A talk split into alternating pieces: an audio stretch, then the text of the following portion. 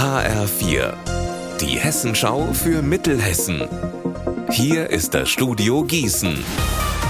Mitti Verrösler, hallo und willkommen.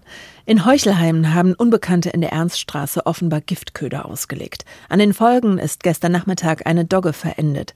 Die Besitzerin ist zwar mit ihr sofort in die Tierklinik gefahren, das Tier war aber nicht mehr zu retten.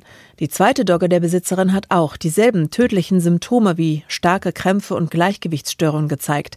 Das Tier wird aktuell in einer Tierklinik behandelt. Wie kann man den ländlichen Raum in Hessen stärken?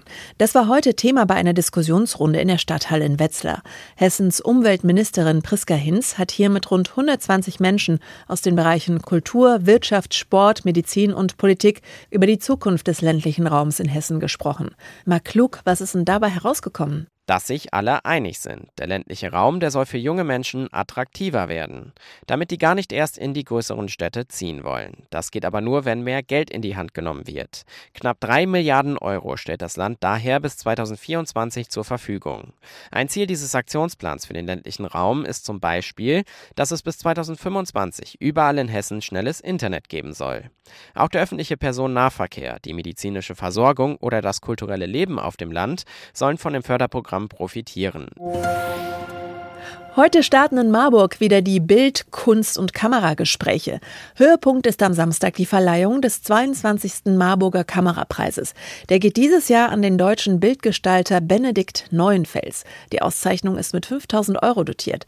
Anna Spieß, welche Filme hat der denn so gedreht? Ein Film, den viele vielleicht kennen, ist Die Fälscher. Das ist ein deutsch-österreichischer Spielfilm aus dem Jahr 2007. Es geht um ein Fälscherkommando des KZ Sachsenhausen. Also ein Film über die NS-Zeit. Der hat auch einen Oscar bekommen. Die Filme werden heute und morgen Abend auch im Kapitol Filmkunsttheater gezeigt. Und Filmfans können dort Kameramann Benedikt Neunfels auch persönlich kennenlernen. Der Preisträger wird sich übrigens heute Nachmittag schon in das Goldene Buch der Stadt Marburg eintragen. Unser Wetter in Mittelhessen. Herrlich sonnig und ab und zu kleine Schleierwolken bei 22 Grad in Friedberg und 20 in Herborn.